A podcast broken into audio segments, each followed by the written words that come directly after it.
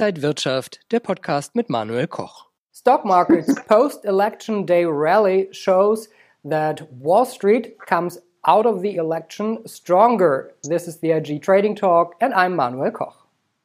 And joining me now are Salah Eddine Bouhmidi, head of markets at IG, and the legendary Peter Tuchman, the Einstein of Wall Street, over 35 years on the floor of the New York Stock Exchange. Guys, so good to see you. Good to see you, Manuel. Thank you, Manuel. Peter, what do you think? Wall Street didn't pull back. It's going up more or less. Uh, is it coming out of the election stronger than we all maybe thought before? You know, it's it's it's uh, the the markets really never disappoint as far as for people like us who love to analyze it and the love excitement and volatility. Right?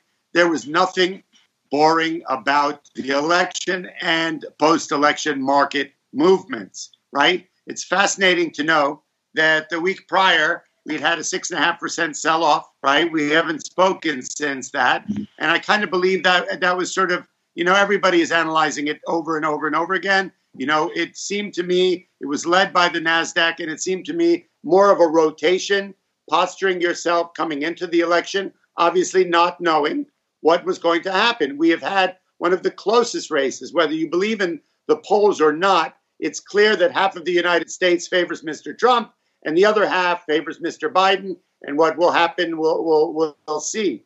But um, one thing I will bring up, though, is that the rally post election can also be analyzed in so many different ways. First of all, you know, we discussed on our election day show, and I did, you kept asking me the same question over and over, which was so exciting, which was, what will the market do post election? And will it continue to go up? And I answered it four times one way. And then by the end, I did change my posture after I spoke to my son. And I said, you know what, Manuel? The market doesn't like anxiety and unknowns. So no matter who wins, I believe the market will go up a thousand.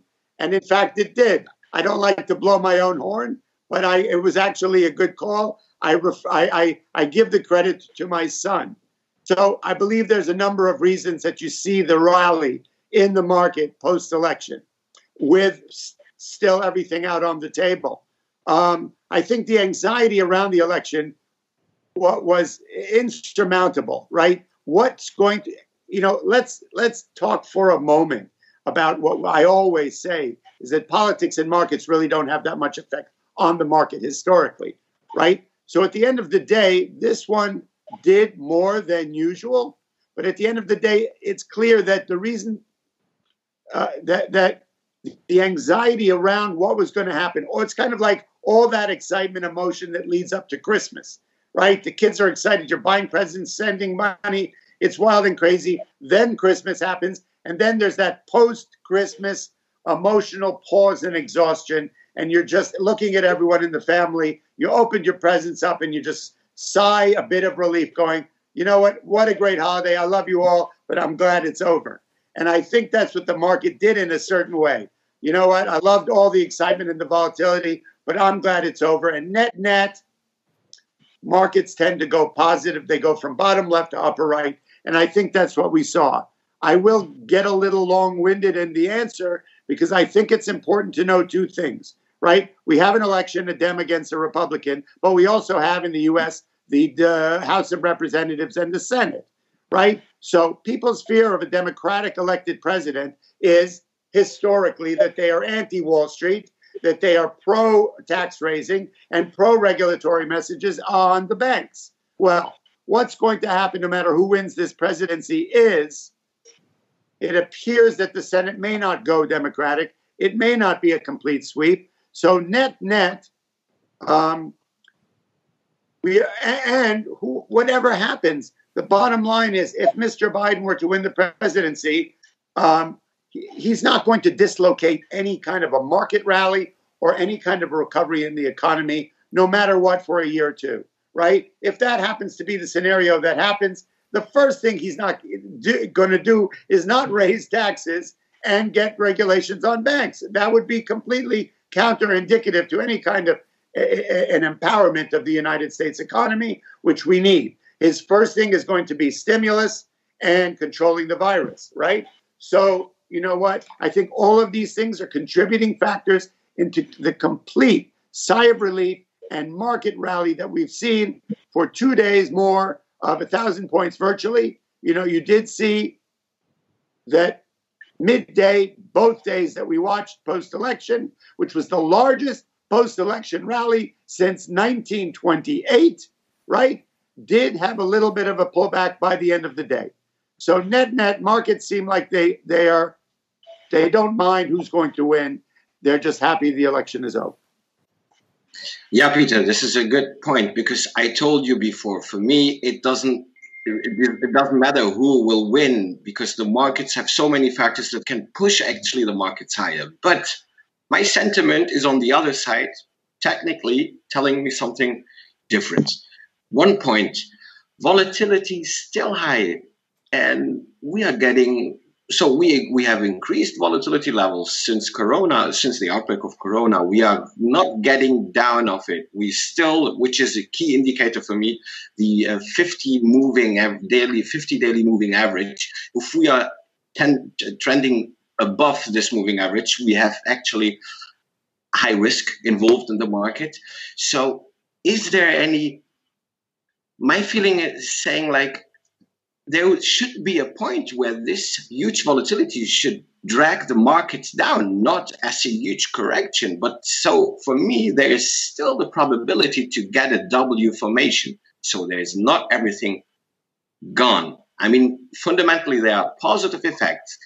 Just technically speaking, if you look on the on the S, on the Nasdaq 100, sorry, and just draw a trend line from September till now, we are reaching 12,000 points again, but we're retesting and we're rejecting probably right now. We are on a really margin, uh, on a border that is really important, but we are getting lower lows since September. So it's a really, yeah, indifferent story right now for me, just in a short term perspective.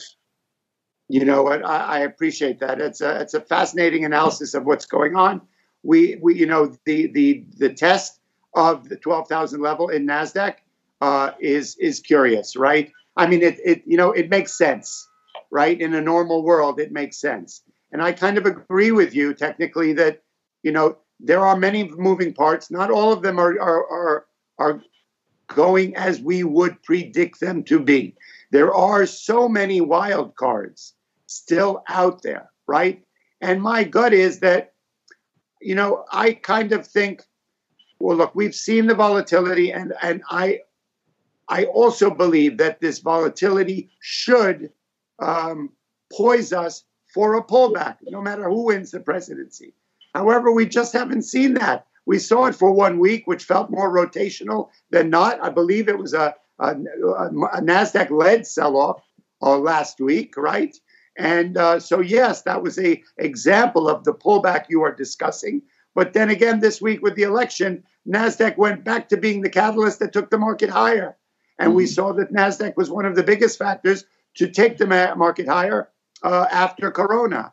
So, how you know, Nasdaq and tech sector are poised to still find some benefit um, within the Corona environment right? And as we say, you know, it's it's we we are not we don't have a crystal ball.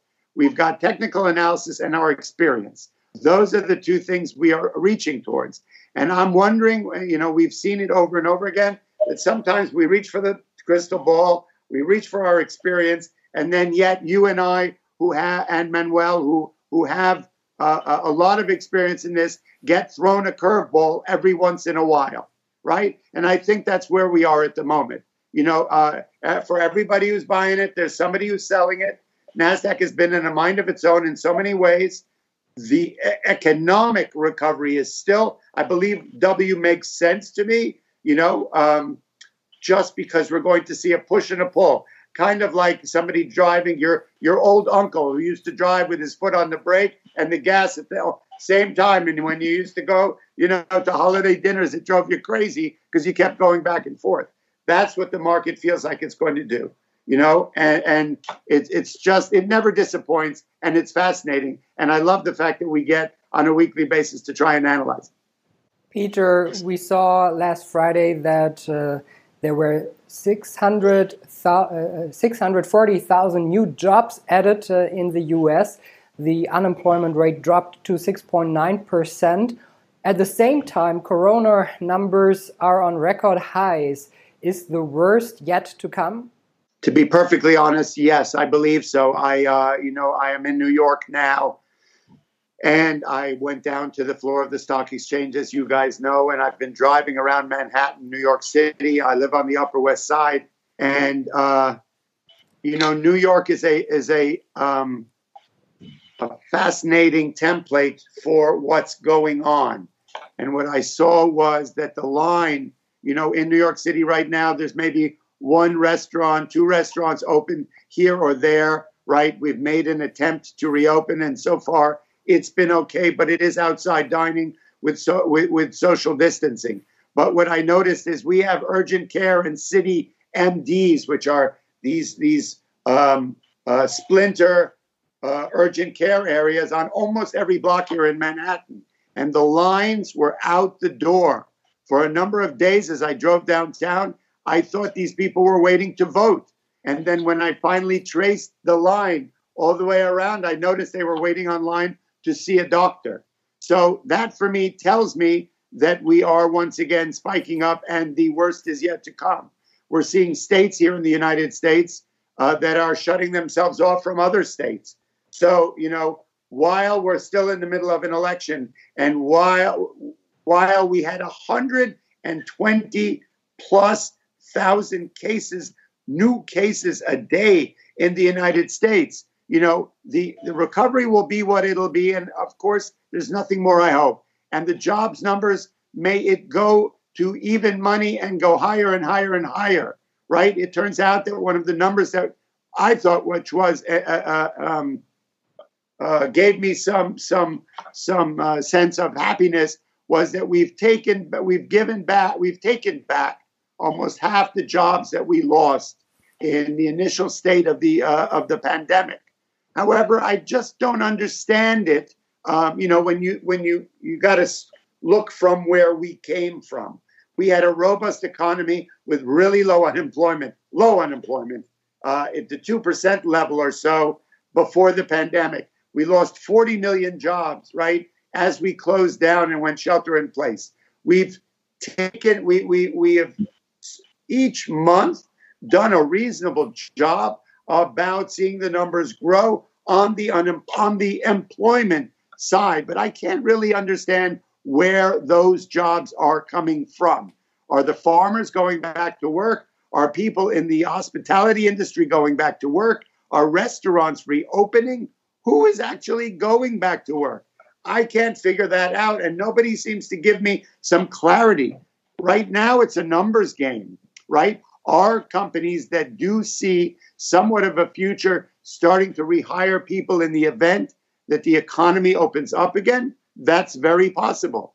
But with a virus that is spiking 130,000 cases a day, Europe in total lockdown, US coming towards a lockdown, as states close themselves off from other states trying to prevent a spread, you know, there's nothing more that I would love than to see a robust economy and recovery and to see everybody back at work and to see the Congress give a lifeline to people who are struggling. You know, you, I, I want to get my life back. I want everybody to have a glimmer in their eye of hope going forward it's just hard to understand for me. And maybe these numbers are real and and and all power to them. I can't figure out where they're coming from because as I see an attempt across the country to reopen in the eye to reopen safely is the key, right? That was one of the struggles between the two uh, um, opponents in the election was everybody kept looking down on the Dems that they want to close things off. They wanted to uh, uh, uh, close things off until we were able to reopen safely. And Mr. Trump did not follow, and we, the CDC set standards whether it was in schools, whether it was in business, or what, that if we are able to reopen and posture the businesses and restaurants and whatever in a in a safe way, we can reopen, right? But we are at risk if we reopen without a, a, a, a mask mandate, without uh, social distancing, without plexiglass, and whatever is necessary for a safe environment of testing and tracing. Well, the worst thing that can happen to a market, to economy, is to reopen immaturely and irresponsibly without the safety standards in place, and then, God forbid, we reclose again. You know what I'm saying? Um, we, the air will come out of this recovery, whatever's happening. It's like when you pop the beer and you drink it, you know, and you don't feel like finishing, you close it again and you reopen it. All the air will be like, uh, uh, let out of that. One, uh, obviously, one uh, closure is one thing a reopening in a safe environment is a good thing, but a second closure due to irresponsible reopening is inexcusable and I believe will have detrimental effects on employment, on the economy, you know, and, and that, that that's what I think. Let's uh, move over to Bitcoin. For me, as a technical analyst, I love this this cryptocurrencies because you have so much possibilities anyway. Even I told you this year is is a technical analyst dream uh, year because in every market you have so much uh, possibilities to outperform the market. But what the hell is going on in cryptocurrencies? We are heading to sixteen thousand US dollars in Bitcoin. Peter, is there? I mean, institutional clients are coming into this market. CME futures are get, they they reach new accounts, they reach new volumes. Why in this time is there is really is Bitcoin actually kidnapped by Wall Street? What I want to say is it now something which is going on in the future and to be uh, yeah we need to look serious on it, or do you still think mm, Bitcoin? I don't know. It's still a bubble for me. Okay, so you know, I'm not a fan of it because I can't get my arm, wrap my arms around it. But I will engage your question because I think what's going on is fascinating. You know, look, we've seen it in some. You know, if you remember a number of months ago, we saw a number of stocks um, just suddenly, you know, rumors out. Oh, Eastman Kodak. Remember when Mr. Trump, you know, gave them a contract to make viruses when they don't even make cameras well anymore, right? And we saw Robinhood and a number of stocks that went from $1 to $8 and then down to $2. We've seen these things before. For a week, where we saw potentially a news story that said that 1 billion uh, uh, bitcoins were, were stolen from a wallet. I was sitting there thinking, well, I would, you know, having not looked at the graph of where Bitcoin went in the subsequent days, I'm going like, you know, I felt I felt uh, uh, validated that I think this Bitcoin thing is just a whole bunch of BS. However, it doesn't seem to faze people, right? And as we know, when people focus on something, as with the market, right, and they're looking for value, whether it's to get rich quick or looking for a long term investment, they buy it with abandon, right? And we also know that there's, you know, there, there, there can be days where there's thin liquidity in these numbers, right? Look, Bitcoin, for people who endorse it, feel it's an incredibly wonderful flight to safety, X or, or, or gold and other commodities, right? Um, it may, you know, perhaps now, and this just came to my mind, is let's say it's not, you know, a, a, a, a, um, a you know a corrupt institution, and it's not a scam, and it's a real deal, and mm-hmm. we are now suddenly going into a world shutdown, which could be worse than the March shutdown, right? And people are still going to need transaction, right? It is basically a transaction marketplace, and it is a flight to safety for markets and investment, right? And in this way, then it seems attractive if that's where people's mindset is going, right? And so I think that's what we saw happen this week, right? In, in, in the rally. But let's go back once again, sir. We've seen uh, uh, Bitcoin over the last two years go to 20,000. And the move from 8 to 10 to 12 to 20 was a completely unpredictable move. And everyone, there were people who bought it at 20,000. And it's funny that when everybody starts hopping on the boat, you kind of know us as technical people that maybe this is the this is the top, right? You know, it's like when uh, I'm always fascinated when uh, Warren Buffett or or big hedge fund guys will announce that they've just taken a six percent stake in a company, you know, or whatever, and the stock once they made that announcement, the stock goes up three dollars on that news, and that is such a, a, a fascinating account of where the investment community can be or the retail community could be because trust me when they by the time they announce it they've already bought that position over the last three months right? So i'm starting to get intrigued by bitcoin and i appreciate you asked the question. Whether it's a safe entity or not i can't be that predictor. But i love the movement. I love the volatility right? And i kind of think that's where we're going. It's it's it's an attempt to be a protective transactional currency in the midst of another global shutdown. What do you think about that?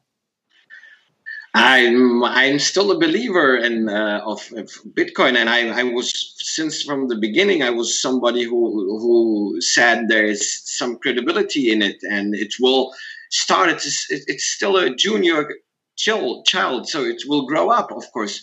And uh, I love to be on the underdog uh, position, to be honest, in that time.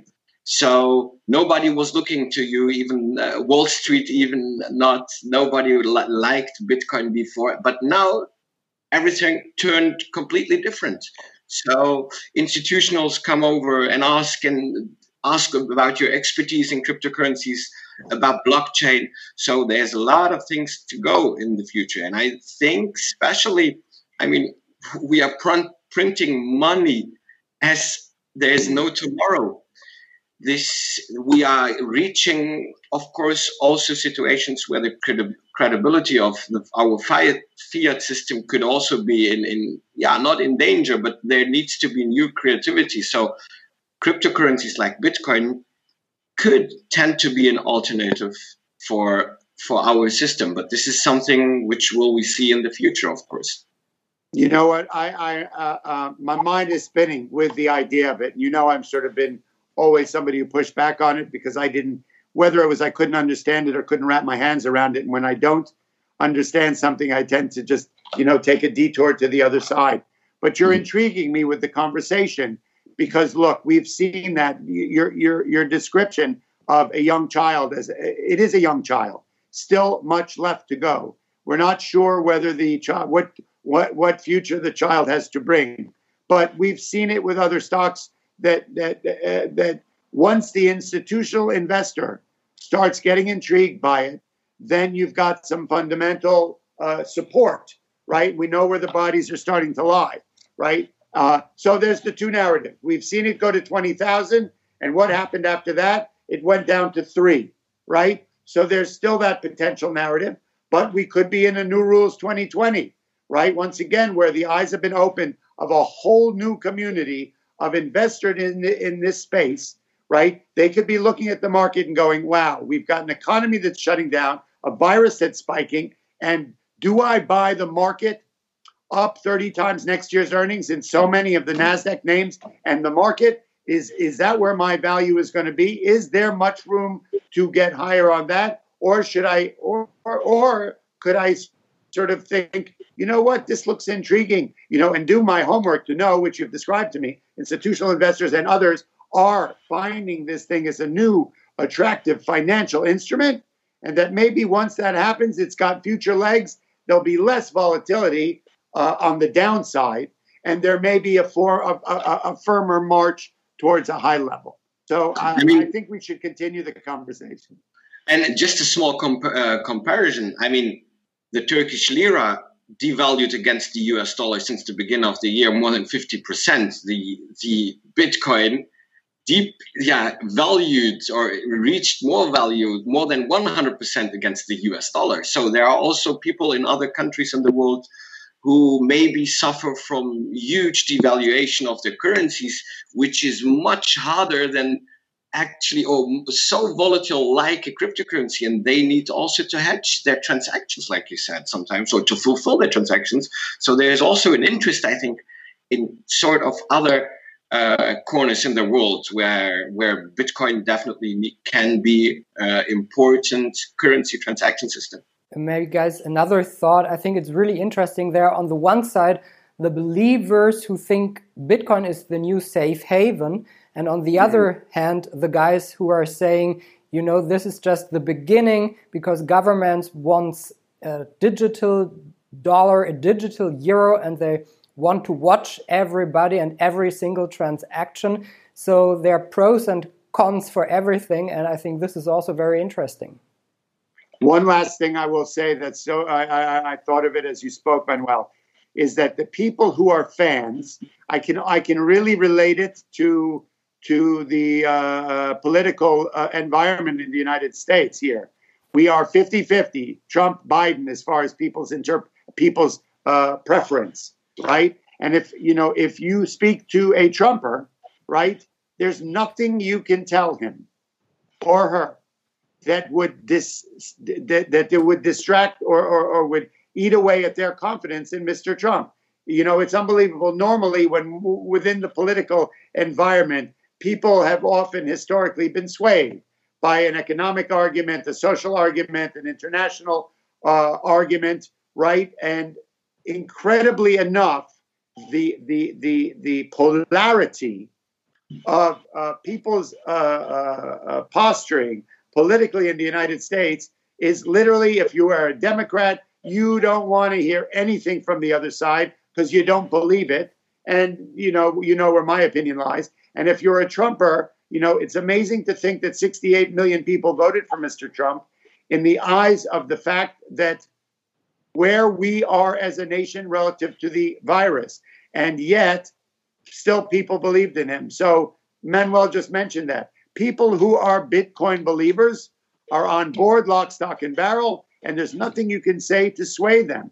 And if you're a non believer, you're just not involved. It's not like you're out there actively, in my opinion, shorting the, the, the Bitcoin or selling it. It's just that you're not that you your attention is elsewhere, so that the people who are focusing on the that as a safe haven are buyers.